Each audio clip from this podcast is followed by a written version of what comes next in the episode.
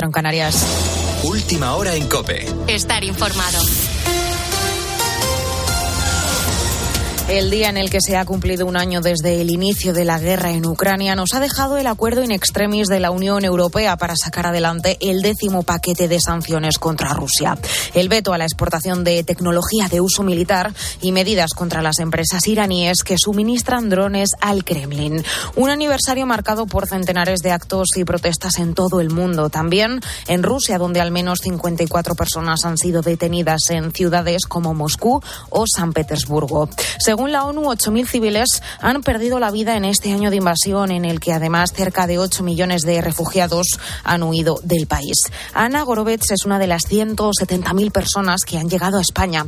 En Mediodía Cope nos ha contado cómo salió sola en un tren especial de evacuación desde Kharkov. Cuando tú ves tanques cerca de tu casa y otro día uh, vi misil en uh, calle cerca de mi casa y pensaba que tengo que salir.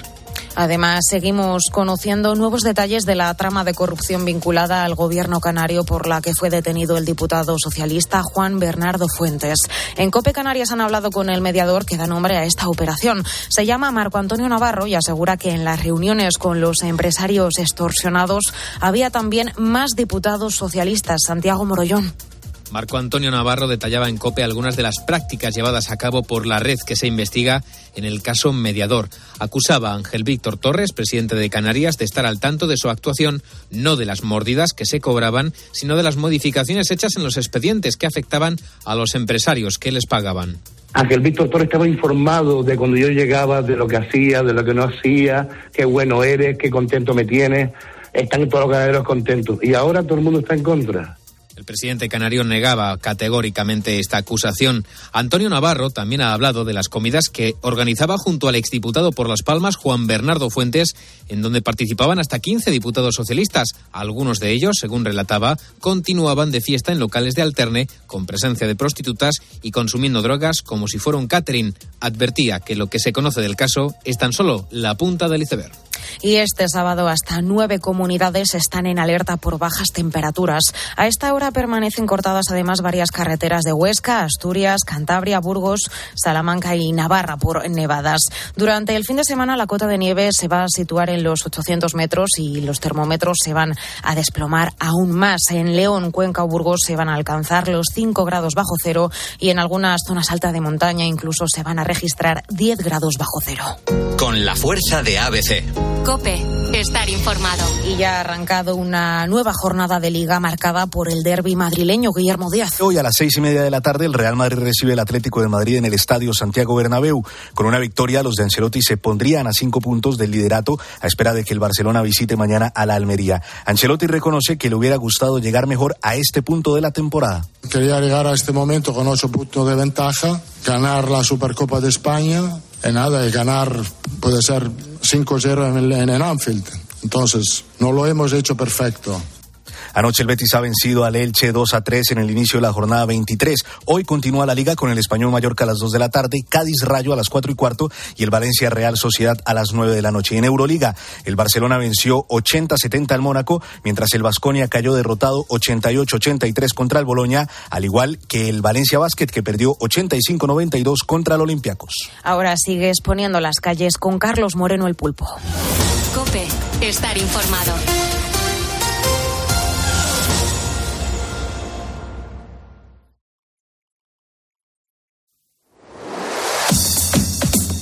Carlos Moreno, el pulpo. Poniendo las calles. Cope, estar informado. Tenemos por delante casi una hora cargada de buen rollo. Eso es lo que hacemos de lunes a viernes de 4 a 6 de la mañana. Y eso es lo que vas a poder comprobar cada sábado en este mismo horario, en Poniendo las calles de Lux. Ahora tengo que decir que están ocurriendo, están pasando cositas. Sí, estamos en época de exámenes y parece que tenemos a los profesores en plan graciosillos, ¿no? Troleando a sus alumnos. Eh, por ejemplo, son tre- eh, eh, esto ha dado la vuelta, ¿eh? Porque en mi época éramos nosotros los que estábamos siempre vacilando a los profesores. Es verdad. Pero Jolín. y, y clase, total. Vacilando. Total, total, total. Eh, y, e imitándoles. O sea, era hasta que al final alguno te pillaba y tenía malas pulgas y tenías bronquita. Pero éramos nosotros nosotros los gamberros, pero ahora, eh, ¿sabes qué pasa? Que es que nuestra generación fue muy gamberra y ahora somos nosotros los profesores. y entonces estamos en plan gamberro. Es que no solamente es eso, Calderón, es que muchos de esos alumnos, algunos ahora son profesores. Claro. Con lo cual se la saben todas. Es lo que te estoy diciendo, es que nuestra generación fue muy gamberra y ahora nuestra generación es la que es profesor. Claro, y no nos claro. estamos dejando tomar el pelo, sino que lo estamos tomando. Me parecen tremendos. Están troleando eh, a sus alumnos. Por ejemplo, hace unos días, un alumno publicaba en Twitter la broma que les había gastado su tutor la noche antes del examen. El hombre, en el aula virtual, en ese campus virtual que ahora tienen todas las universidades, donde puedes ver pues las cosas que te manda el profesor y demás, si te metes en internet, había colgado un documento con un nombre muy goloso, muy sugerente. Miedo me das, miedo me Ponía das. el documento oculto a estudiantes. Examen temas 1 a 6 para imprimir. Claro. Bueno, la gente bueno. se volvió loca pinchando en el documento. Buenísimo Los eso. estudiantes que entraban en la web y lo veían caían como bellacos. Al pinchar en el enlace aparecía el siguiente mensaje. Abrir desde un ordenador. Espera, espera. Abrir desde un ordenador. Descargar el PDF y abrirlo con Adobe. Clic en la imagen. Escuchar atentamente. Seguir estudiando. Nos vemos mañana. Hemos sido engañados. buenísimo. Caían buenísimo. como chinos. Claro. En realidad, cuando hacían clic en la imagen, se reproducía una mujer cantando, y no bien precisamente, y había aparecido ese mensajito de seguir estudiando. Pero no es el único profesor cachondo que ha decidido torturar a sus alumnos. También hemos conocido de otro que hace unos días hizo como si se hubiera olvidado la carpeta con el examen encima de su mesa. Me parto y me mondo. El hombre se hizo como el despistado y dejó la carpeta, ¿no? Y, y los dejó a todos a cuadros. Cuando más de uno dijo, ay, va, que se ha dejado aquí la carpeta. Y, la, y abrieron. Y vieron que lo que había en la carpeta, pues no era el examen de geografía, como ellos creían, sino una bromita. Dentro, tengo que decir que había una hoja que parecía corresponder. eh, esta broma era ya elaborada, ¿eh? O sea, eh, el tío se había hecho como si fuera un examen. Claro. ¿eh? Era una, una hoja que así, a simple vista, parecía un examen tipo test. Pero al comenzar a leerla se dieron cuenta de que ahí no iban a encontrar nada. La primera pregunta decía lo siguiente, Pulpo. Exprese de modo sintético el significado geográfico de los siguientes términos. A. Pero espera. B. Que me he dejado los exámenes. C. Y mi querido segundo de bachillerato C. D. Se quiere aprovechar. ¿De verdad pensabais que no me iba a quedar con ustedes? Y termina con unos ja ja ja que yo creo que en su cabeza debían de sonar así. La de la maldad. Bueno, para terminar, les combina ponerse a estudiar en lugar de intentar, como le dice el profesor, aprovecharse de los despistes de la gente honrada. Dice, sinvergüenzas, seguís leyendo. Haced el favor, no me he dejado el examen aquí para que vosotros lo veáis. Claro, claro. qué bueno. Es que favor. tengo que decir, he sido alumna y con estas cosas se te queda una cara de bobo. Claro, ahora lo entiendo todo. Pero qué tonto he sido. Madre mía, qué estafa más Qué grande. estafa más grande. Qué bueno, Total. Bueno, es que los profesores de ahora son los alumnos de los 80. Y claro, pues estamos todo el día vacilando. Claro. Los tenemos fritos. Bueno, nos vamos a ir con la música, Pulpo, y vamos a Vale. escuchar a la reina de la salsa.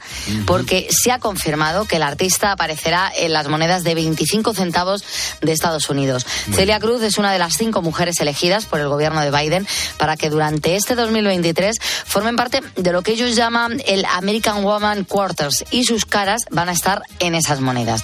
De este modo lo que quieren hacer es celebrar los logros y las contribuciones que estas mujeres, incluida Celia Cruz, han hecho a los Estados Unidos. Atendiendo a las fechas, pues yo he pensado que lo mejor es que escucháramos esta canción. Es una buena canción y algunos seguimos de carnaval. Unos viajamos dentro de un rato hacia Las Palmas de Gran Canaria. El próximo eh, fin de semana estaré en Santa Cruz de Tenerife también en ambos carnavales que organiza la cadena Cope y vamos a estar con un montón de personas. Y fíjate, esta canción de Celia Cruz no puede faltar en el carnaval.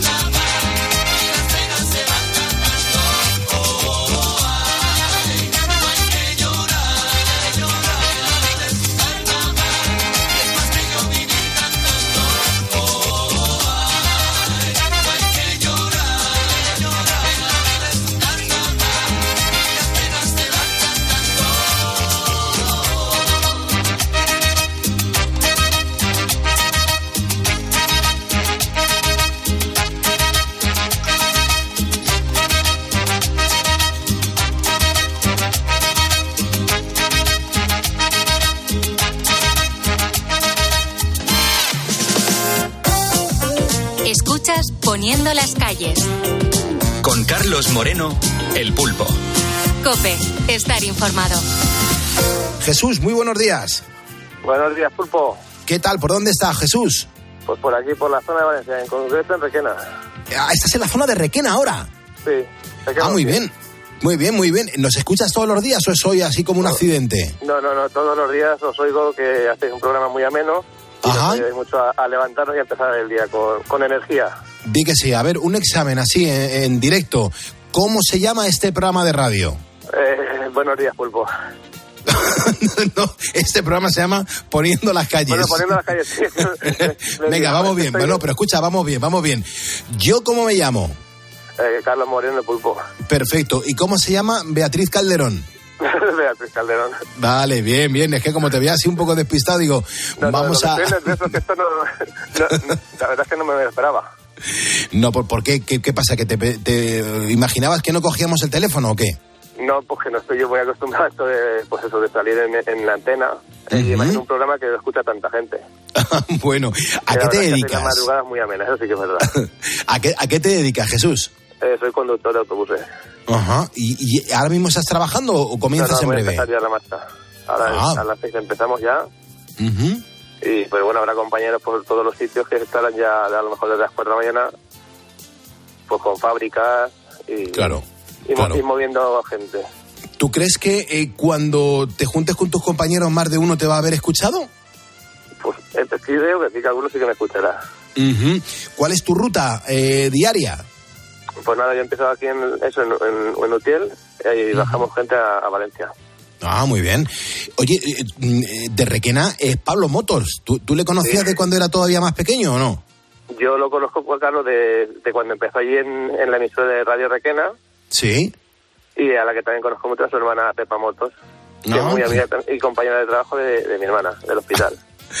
Qué bien, qué bien. Aquella es una zona de, de muchos currantes y también de, de, de muy buen comer. Yo, yo en Requena he, he comprado un fiambre muy rico, ¿eh? Sí, sí, nada, en Requena tenemos embutido y vino, y estáis invitados cuando queráis pues a hacer una visita por aquí, Ujú. y os recibiremos con, la, con los brazos abiertos. Ya me gustaría a mí ir a Requena y, y disfrutaros, porque pasé un día de. Pues porque estaba por la zona, pero paré a comprar embutido efectivamente y aluciné de lo rico que estaba todo aquello, ¿eh? Pues sí. La verdad que sí.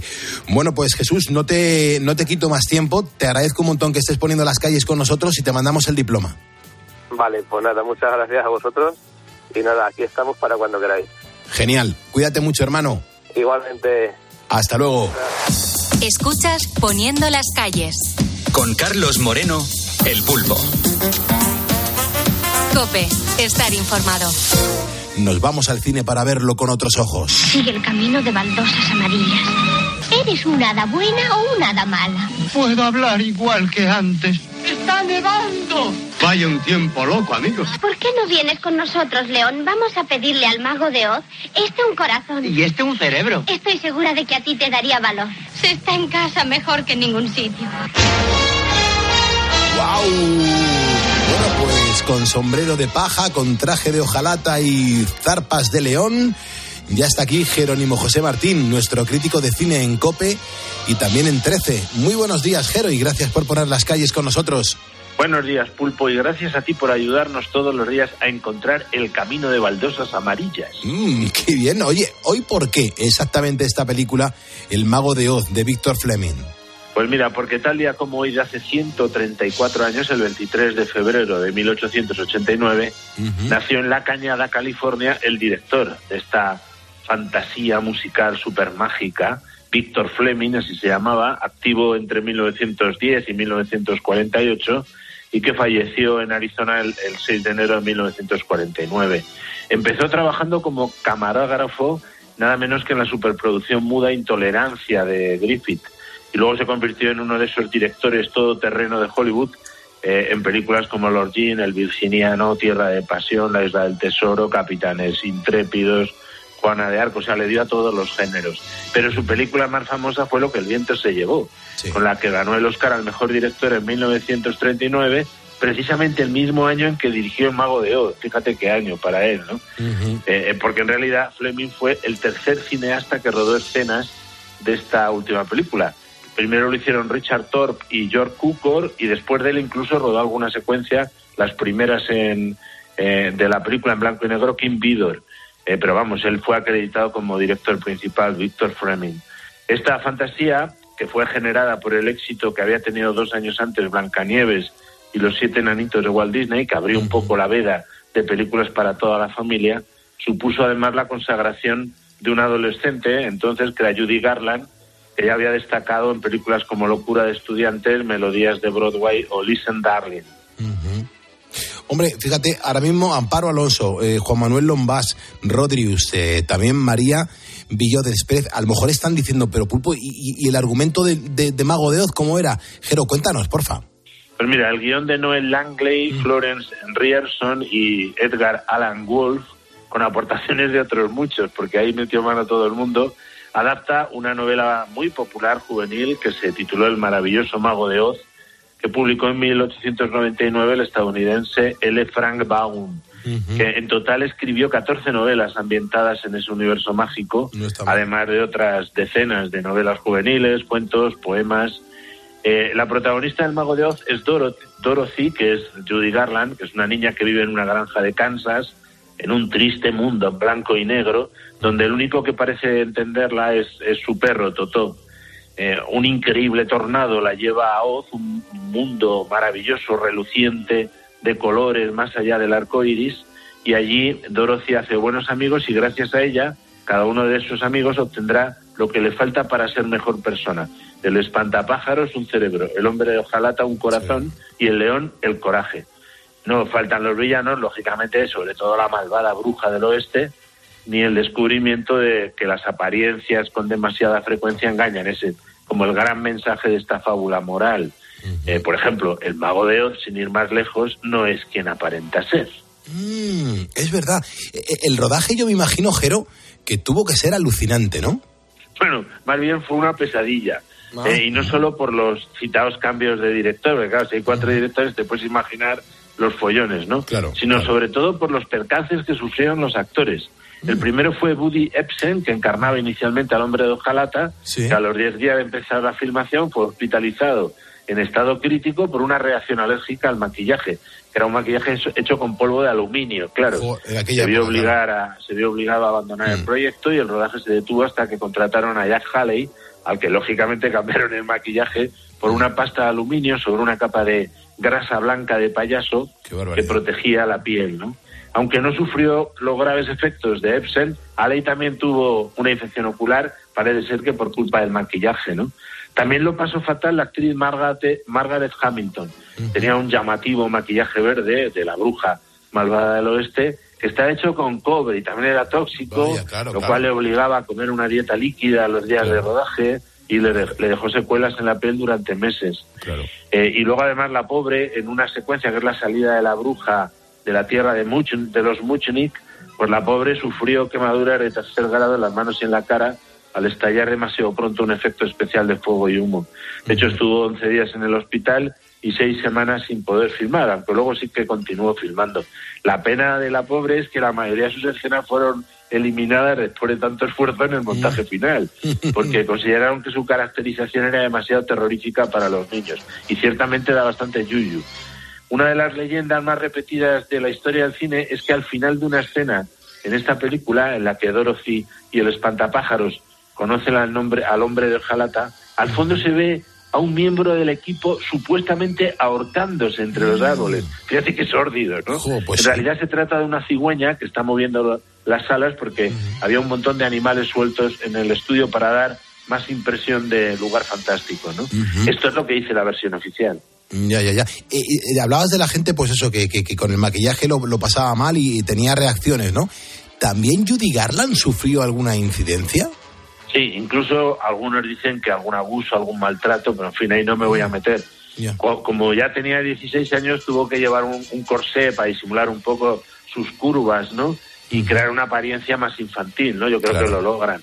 Además, Garland no podía estar en el set más de cuatro horas por contrato, pues claro, tenía que compaginar el rodaje con sus estudios de bachillerato, ¿no? Eh, inicialmente estudi- el estudio obligó a Judy Garland a usar una peluca rubia y un maquillaje de muñeca muy estridente, ¿no? Y a interpretarla además a la propia Dorothy de modo muy exagerado, ¿no? Pero durante el breve paso que, que tuvo Josh Cooker por el rodaje lo cambió radicalmente, tanto el maquillaje como el vestuario, tanto de Garland como de Marga de Hamilton. Y le dijo a Garland que fuera ella misma, ¿no? Y, y aunque no llegó a dirigirla, cuando llegó Víctor Fleming asumió ese cambio de Cooker, lógicamente, y rodó todas las escenas de nuevo de Garland y de Hamilton. ¿no? Durante seis meses, seis días a la semana, la mayoría del reparto tenía que llegar a las cuatro de la mañana para maquillaje y vestuario, claro, porque era potentísimo, y trabajar a menudo hasta las siete de la tarde o más. El maquillaje y el vestuario eran tan engorrosos que la mayoría tenía que comer in- de pie y tal, porque no se podían sentar de lo, horror- de lo raros que eran, ¿no? Claro, y claro. además eh, tenía una iluminación brillante y terrible eh, para conseguir el Technicolor que podía calentar el set a más de 38 grados. Te puedes imaginar el, el planazo de rodar la película, ¿no? Además, a más a más usaron asbesto eh, para simular la nieve, en las secuencias de nieve. Resulta que es una especie de amianto que tiene efectos cancerígenos y que al poco tiempo se dejó de usar en los rodajes. Es tremendamente difícil. Si uno ve la secuencia y dices, joder, qué bien hecho está la nieve. Pues no, no es nieve. Y luego el perro Terry también lo puso un poco difícil, ¿eh? que era el perro que encarnó a Totó en la película, porque, por ejemplo, hacerle caminar junto a los demás actores en el camino de baldosas amarillas famoso, exigió 12 tomas hasta que lo consiguieron, ¿no? A pesar de ello, cobraba 125 dólares a la semana, que es mucho más de los 50 que cobraban los intérpretes de la gente pequeña de Oz, que era un grupo de enanos de estos de circo que fueron contratados masivamente. Judy Garland luchó por quedarse con el perrito, con el tal Terry, pero su dueño nunca lo dejó ir y de hecho siguió su prolífica carrera cinematográfica hasta que murió en 1945. La verdad que es súper curioso. Claro, la banda sonora mm, de esta película, del Mago de Oz, no dejó indiferente a nadie.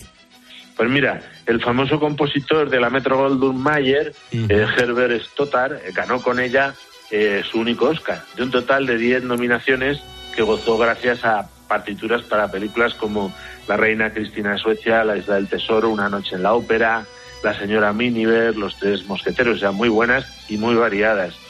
Pero Over the Rainbow es el tema más famoso de la espléndida banda sonora de esta película. Como las demás canciones no fue compuesta por él, sino por Aaron Harlem en la música y E.Y. Arbour eh, las letras y la interpretó la propia Judy Garland. Lo divertido es que para acortar la duración del montaje inicial del film, Over the Rainbow estuvo a punto de ser eliminada, como le sucedió a otras canciones y piezas musicales, que las habían filmado pero las quitaron en el montaje. Y en la Metro Goldwyn Mayer consideraban que esa secuencia de Kansas era demasiado larga, que estaba un poco alejada de la audiencia infantil y que además, fíjate tú, degradaban a Garland porque su personaje, si te acuerdas, canta en un corral. Sí, justo. pero bueno, el productor principal, que era Melvin Leroy, un gran director también, el productor asociado, aunque no está acreditado, a Tush Fritz, que era un veterano, y el director Víctor Dian lucharon por mantenerla y lo lograron. Y claro, el tema ganó el Oscar en 1939 a la mejor canción y además se identificó tan fuertemente con la propia Judy Garland que ella la convirtió en la canción principal de su repertorio. Desde siempre O- Over the Rainbow co- compite con Cantando bajo la lluvia por ser la canción más icónica de la historia del cine. Y de hecho en 2004 la Ameri- el American Film Institute la nombró la número uno de toda la historia. Qué pasada. Pues Jero, no hay tiempo para más. Si te parece, seguimos la semana que viene. Yo te doy las gracias por poner las calles con nosotros y que, y que nos lo has contado muy bien, como siempre. Gracias a ti, Pulpo, y a todos los ponedores, desharé mis pasos sin rumbo por el camino de baldosas amarillas y volveré a mi casa, porque como dice el personaje Judy Garland, como en casa no se está en ningún sitio. Es verdad, es verdad. Pues muchas gracias, Jero. Es un, un placer destripar eh, delante de todos los ponedores cómo son esas grandes películas que han marcado nuestra vida y que tenemos la inmensa fortuna de tenerte pues como colaborador fijo en este programa de radio. Así que, Jero, muchísimas gracias. Carlos Moreno, El Pulpo. Poniendo las calles. Cope, estar informado. Oh yeah, something. I think you'll understand when I say that something.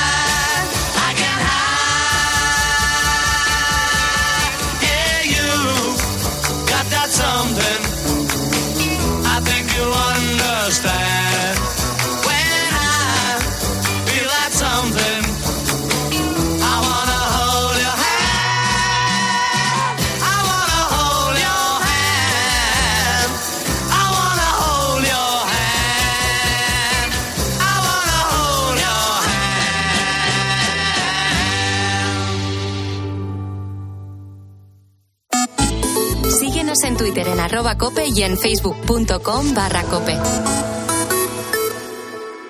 Al caer la tarde, Expósito.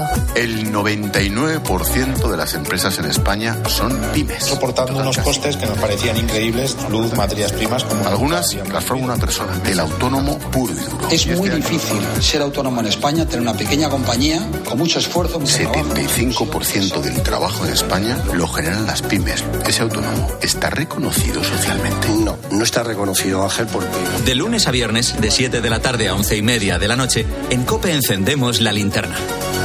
Con Ángel Expósito. Escuchas Poniendo las calles.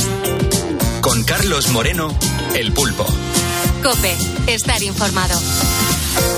Hablando de otras cosas, hoy en Poniendo las calles estamos hablando de eso, de cómo superar una entrevista de trabajo y sobre todo cuáles son las claves necesarias. ¿Usted tiene graduado en administración? Sí, señor. ¿Y cuánto tiempo lleva sin trabajar? 15 años. 15 años. Bueno, le hemos llamado porque básicamente tenemos un puesto de trabajo para usted. Se trataría de trabajar descargando cajas de pescado en Mercamadrid. ¿Qué me dice? ¿Eh? En, en Mercamadrid. En Mercamadrid. Empezaría a las cinco y media de la mañana y acabaría a las 2 de la tarde. Básicamente es eso. ¿Y qué salario estaríamos? Serían 2.400 euros brutos al mes. ¿Tiene usted alguna sugerencia o algo que decir al respecto? Sugerencia, sí, por decir algo, a lo mejor, alguna Sí, pequeña sí. cosa, si usted me lo permite. Hable, pueda diga ser. Eh, eh, ¿Podría entrar a trabajar en vez de a las cinco y media de la mañana mm, a las doce y media al mediodía? Si ve que puede ser verdaderamente. A las doce y media, desayuno hasta la una y media. Y esa media hora verdad es liarme bim bam, bim bam, bim bam y vaciarnos los tres trailer o, lo que. Bueno, pues para que, para que tengas más suerte que José Mota en este sketch que acabamos de escuchar, que es un sketch de humor, bueno, pues eh, en un momento vas a escuchar a un experto en procesos de selección de personal, aunque lo mejor será que conozcamos cómo está el panorama con los datos de la encuesta de población activa, porque desgraciadamente la cosa no pinta muy bien. Es que de octubre a diciembre del pasado año se destruyeron más de 87.000 empleos. Acabamos así el año 2022 siendo el país más negativo de los últimos nueve. Y es que, mm, bueno, pues se está recortando empleo en casi todos los sectores. Para que te hagas una idea, actualmente en España hay 3 millones de parados y claro, mm, todos ellos se encuentran, bueno, pues en una búsqueda activa de empleo. Y para llegar a conseguir un trabajo, lo normal es que pases un duro proceso de selección con mucha competencia. En COPE, por ejemplo, hemos podido saber y hablar con una persona que entra dentro de esta cifra de parados, se llama Laura Hinojo, tiene 22 años y lleva un año, un año completo buscando empleo. De momento ha realizado cuatro entrevistas y no ha tenido aún suerte, y eso que cada vez controla mejor los nervios, una de las cosas que más suelen afectarnos a la hora de una entrevista laboral. Es verdad que al principio de cada entrevista sí me suelo poner bastante nerviosa porque no sé qué me voy a encontrar, ni qué me van a preguntar, ni nada de eso. pero conforme la entrevista va avanzando me voy sintiendo más tranquila y más relajada. Hombre, unos nervios que la joven va controlando gracias a la experiencia.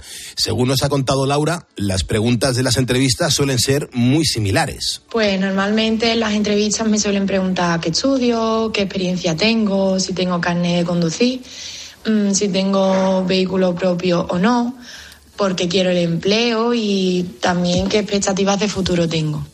Pero hubo una pregunta que, que no se esperaba y, claro, pues eh, le dejó absolutamente descolocada.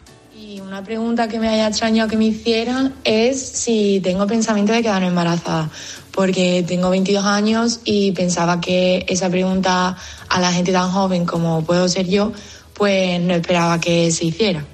Pues sí, has escuchado bien. Preguntarle eso a una mujer a estas alturas es una auténtica vergüenza. Bueno, de hecho, es que es ilegal. Pero como nos acaba de contar Laura, mm, se sigue haciendo.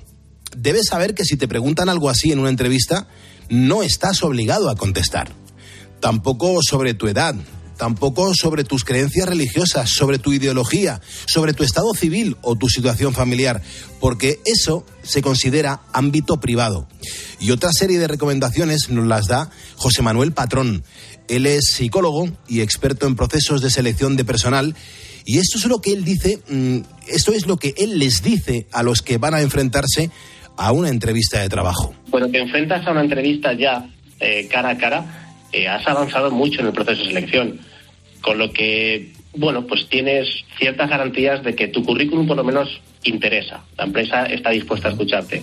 Y luego también eh, algo que digo siempre a, a, pues, familiares y amigos cuando, cuando me comentan que se van a enfrentar a una entrevista, yo les digo que normalmente la persona que les hace la entrevista tiene muchas ganas de que la persona sea el perfil adecuado, porque no deja de ejercer tu trabajo y, y te exigen, ¿no? Por cubrir eh, el proceso de selección. Entonces, la persona que va a la entrevista tiene mucho más poder del que piensa. O sea que lo más importante es ir confiado, pensar que tenemos más poder del que imaginamos, que ojo, mm, eso no quiere decir que el puesto vaya a ser tuyo, pero es fundamental mostrar seguridad. Pero claro, ponedores, ¿sabéis cuáles son los errores más comunes a la hora de afrontar una entrevista laboral? Pues escucha porque nos lo cuenta José Manuel. Los nervios, el, querer hablar mucho y dar muchos detalles que a lo mejor no vienen al caso del, del puesto de trabajo.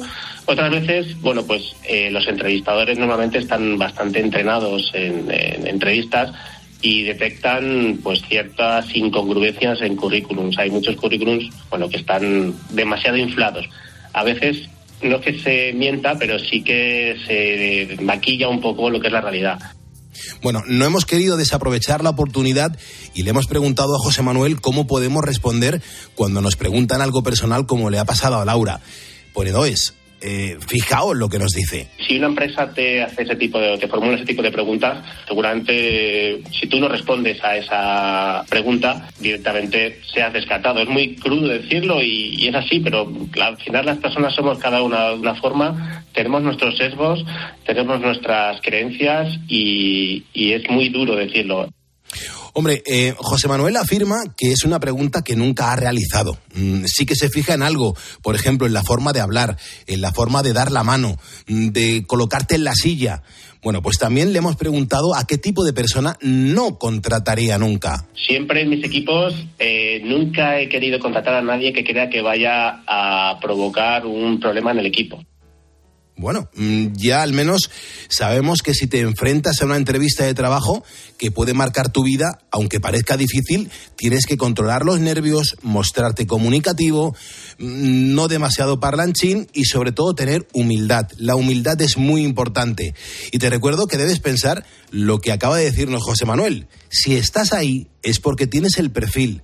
Ahora solo te queda creértelo e ir a por todas. Escuchas Poniendo las calles. Con Carlos Moreno, El Pulpo. Cope, estar informado.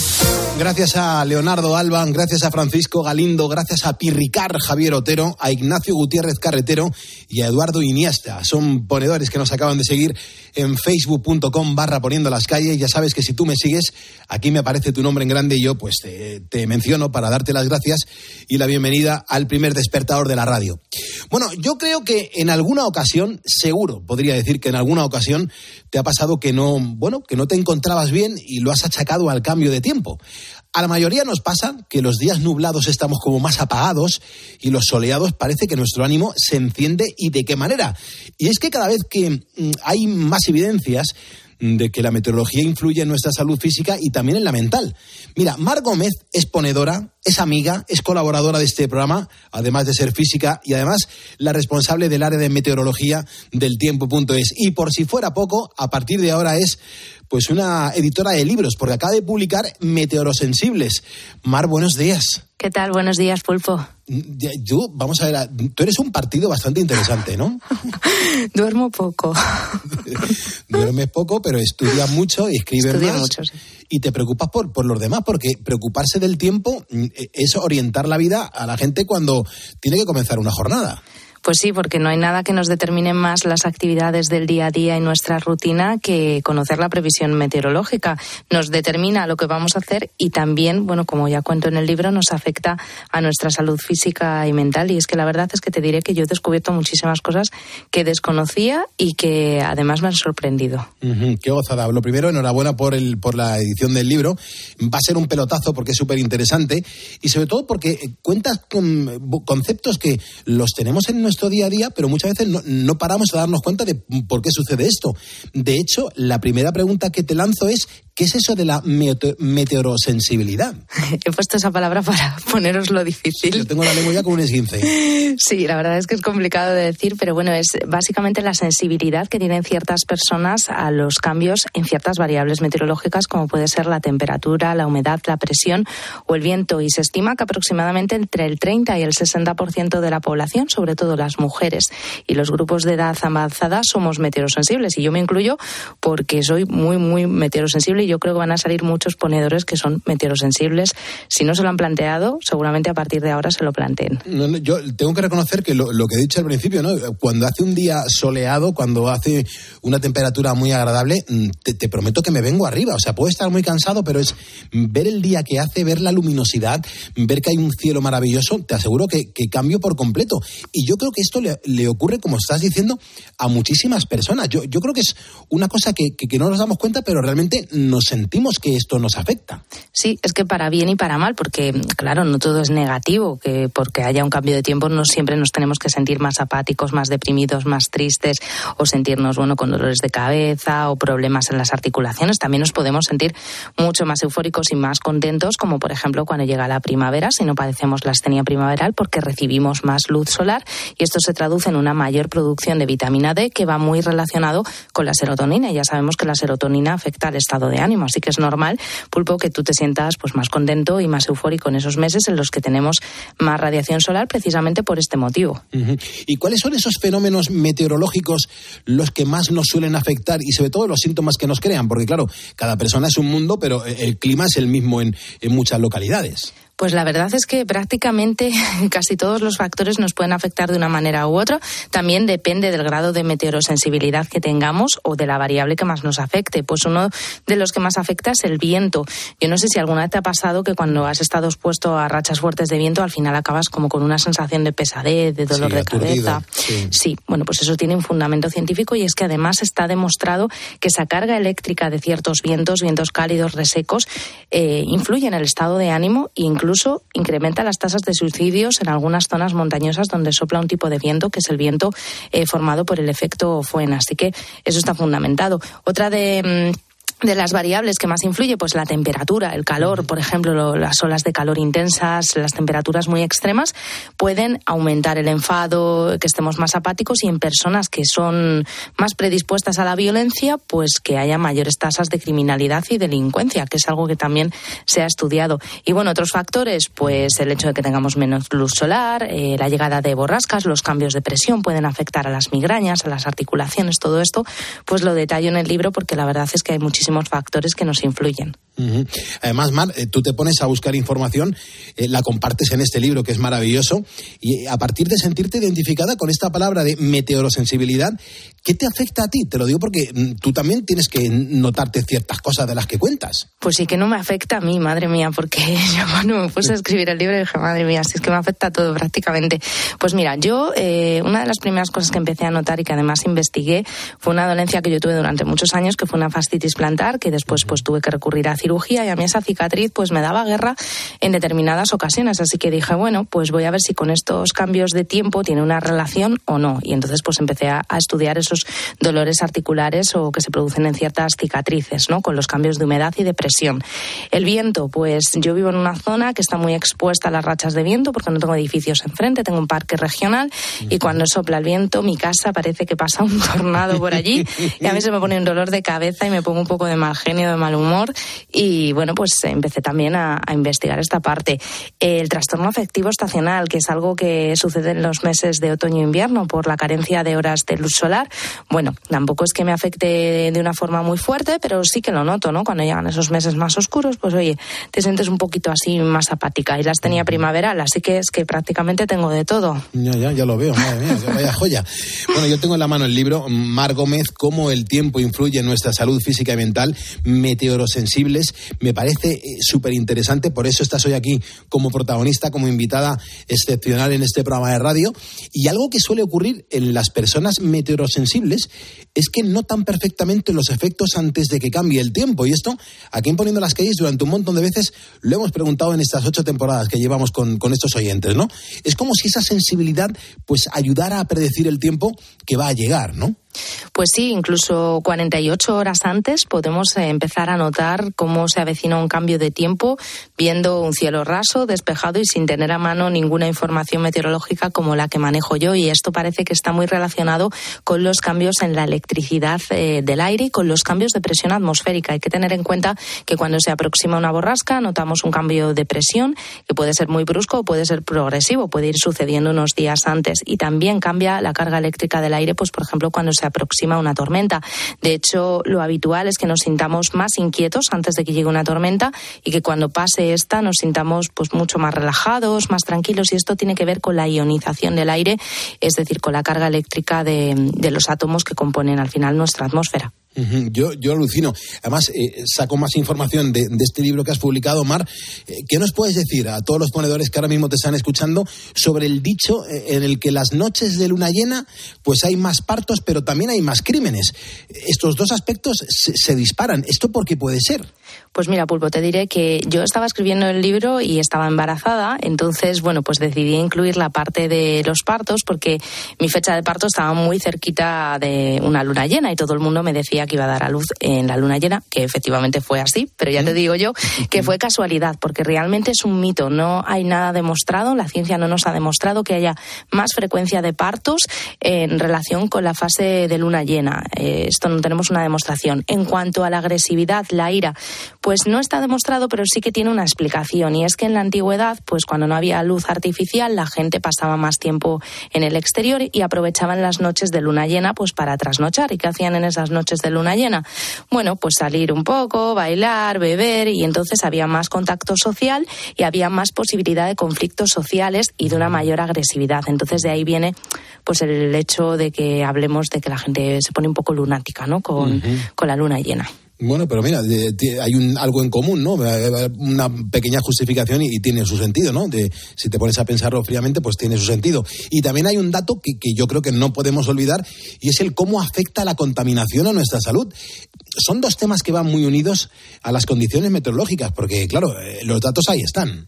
Pues sí, desafortunadamente respiramos aire contaminado prácticamente todos. El 90% de la población respira aire cargado de polución y, bueno, pues cada año mueren más de 4 millones de personas por, por temas de contaminación en el libro. Además, profundizo en algunos casos que se han dado en nuestra historia en el que, bueno, las nieblas tóxicas llamadas smog han aniquilado a miles de personas e incluso un caso muy particular de una niña de 9 años que murió en el año 2013 eh, tras estar expuesta a altos niveles de contaminación contaminación en Londres eh, y por severos ataques de asma. Y es que está demostrado que la contaminación daña nuestros pulmones, pero también eh, produce un deterioro cognitivo en nuestro cerebro. Incluso en adolescentes puede provocar y en niños pues un retraso en la memoria, en el aprendizaje, etcétera. Así que eh, debemos luchar por tener ciudades más verdes y más limpias, aunque solo sea ya un poco siendo egoístas y por nosotros mismos. Desde luego que sí. Además, vamos a ir, si te parece, con dos factores físicos que suelen ser recurrentes con el cambio de tiempo. Uno son los dolores musculares de huesos y las migrañas, que normalmente además van ligados a humedad y también a, bajas de, a bajadas de temperaturas. eh, De repente, todo esto a qué se puede ver, Mar, porque ahí tiene que haber un, un nexo de unión, ¿no? Sí, la verdad es que yo creo que es muy frecuente, ¿no? Y yo recuerdo mucho a mi abuela cuando me decía, ay, hija, es que me duele mucho la rodilla, va a cambiar el tiempo, me duelen las articulaciones, ¿no? Y claro, pues todo esto al final mm, merece la pena ser investigado y estudiado. Y me, me propuse, pues, ahondar más en las enfermedades reumáticas, en concreto en la artritis reumatoide y artrosis.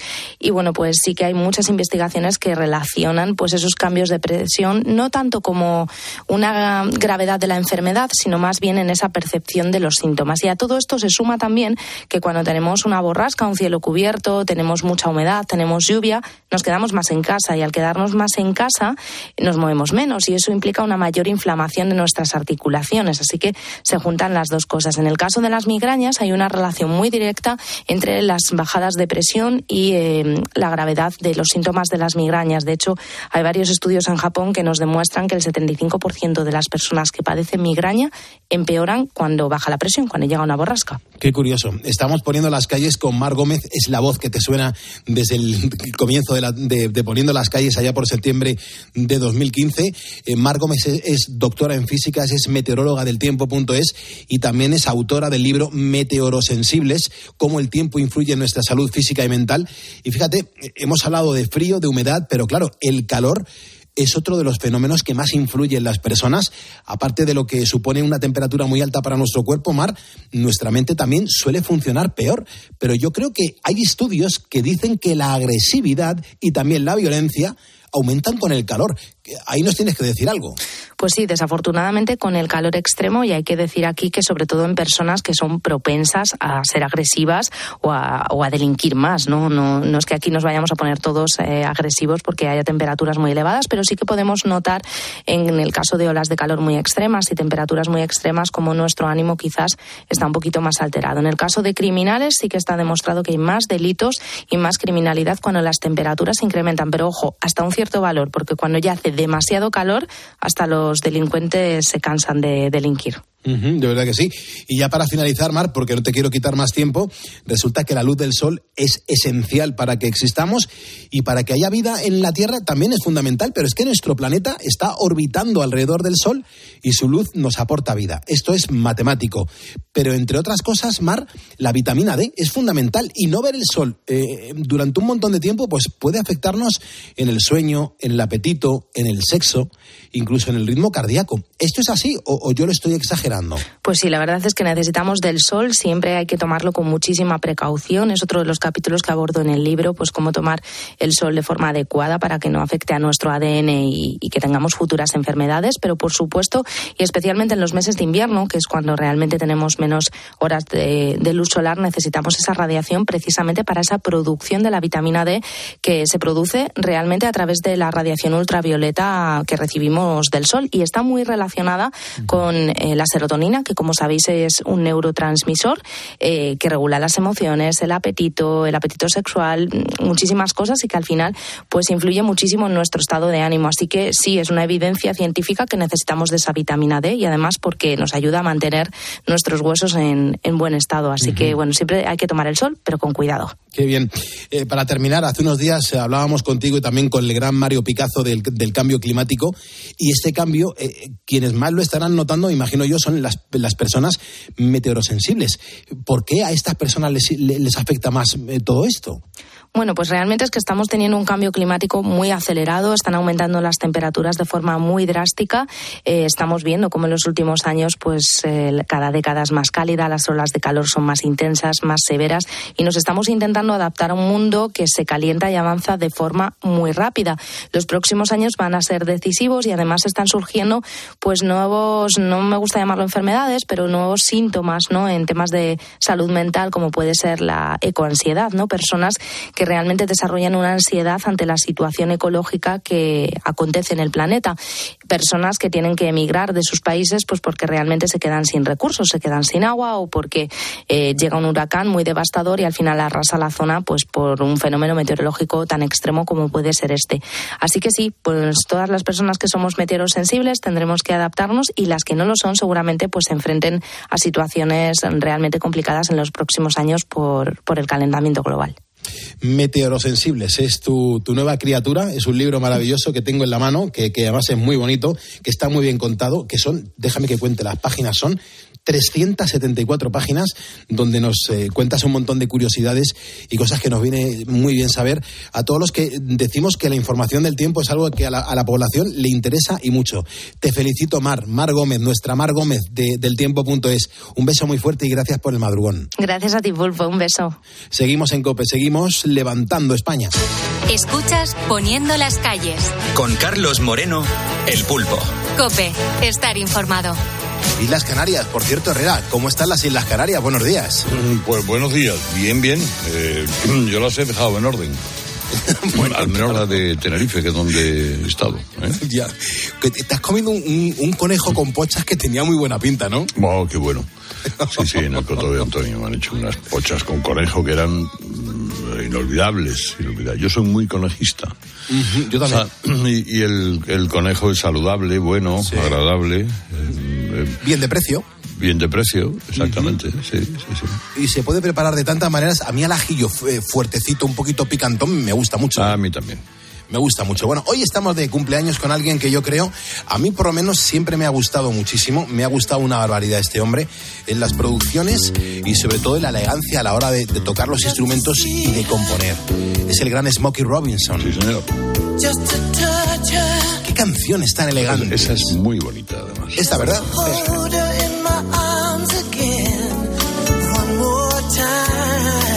Él fue uno de los grandes jefes de la Motown, ¿eh? Correcto.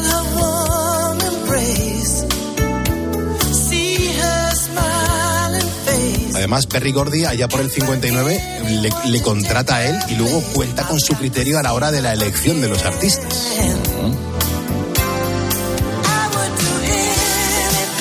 ¡Qué canción tan bonita, Herrera!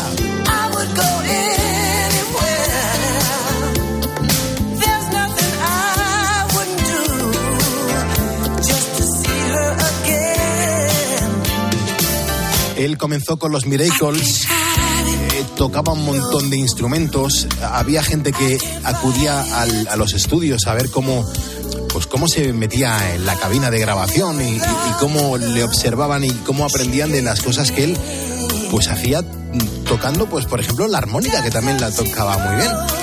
El piano, y yo le escuché cantar a piano en el baile del gobernador, en la elección de Obama. Eh, aquella noche en la que Alicia Keys y Jim Fox le cantaron a Obama y a su mujer para que bailaran. Eh, pero abrió, abrió la noche Smokey Robinson. Eh, delicioso. Hombre, yo creo que cuando uno tiene delante a Smokey Robinson se da cuenta un poco de, de que tiene delante lo que es una, una, enciclopedia de la música directamente, sí, es la sí, fuente sí, de datos. Totalmente, totalmente.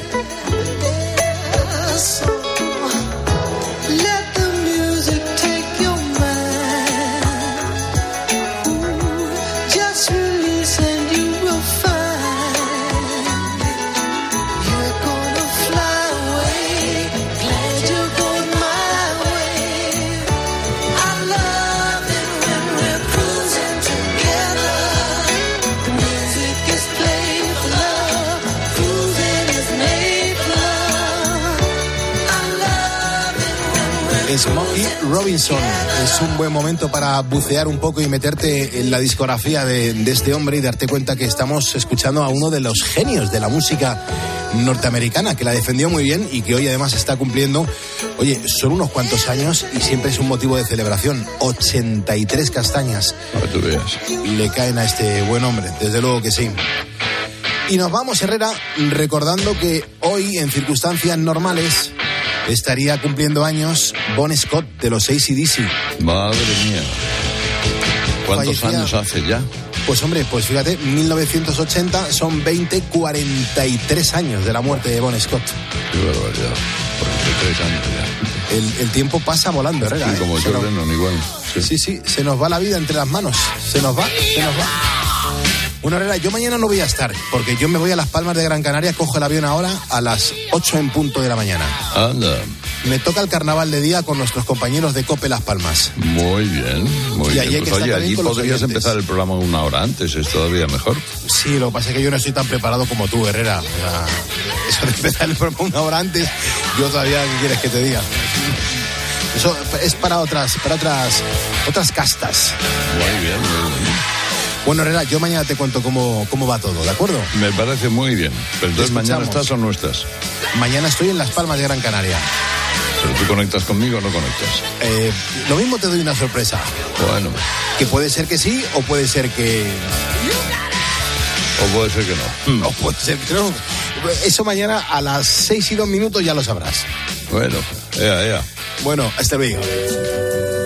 Carlos Moreno, El Pulpo. Poniendo las calles. Cope, estar informado. Poniendo las calles deluxe deja paso a la información, pero el próximo sábado volvemos. Recuerda que nos puedes escuchar de lunes a viernes de 4 a 6 de la mañana para poner en marcha todo un país, nuestra España. Y los sábados, recuerda, como el perfume, te lo damos todo concentrado. Sé feliz. The moment I wake up, before I put on my makeup, I say a little prayer for you.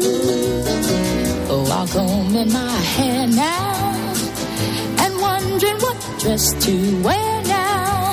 I say a little prayer for you. Forever, forever, you'll stay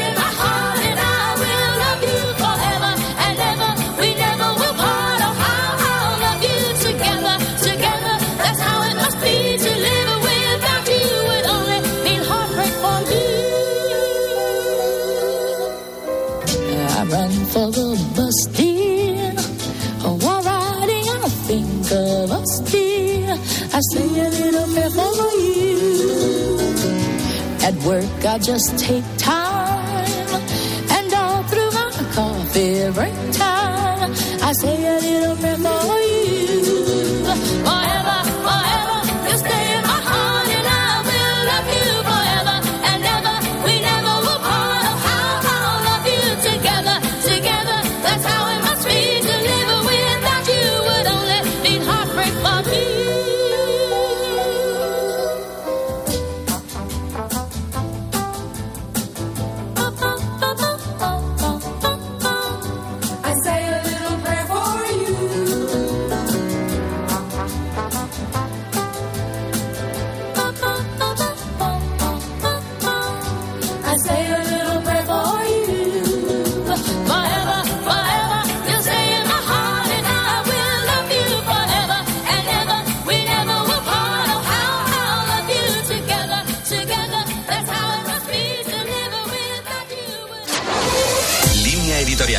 Cadena Cope.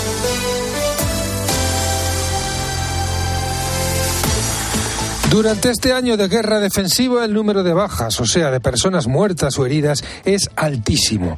Las estimaciones sugieren que Rusia ha perdido 180.000 soldados muertos, gravemente heridos o capturados desde el comienzo de la invasión, mientras que Ucrania ha perdido alrededor de 100.000 soldados, más otros 30.000 civiles muertos. Estamos ante una gran tragedia humana.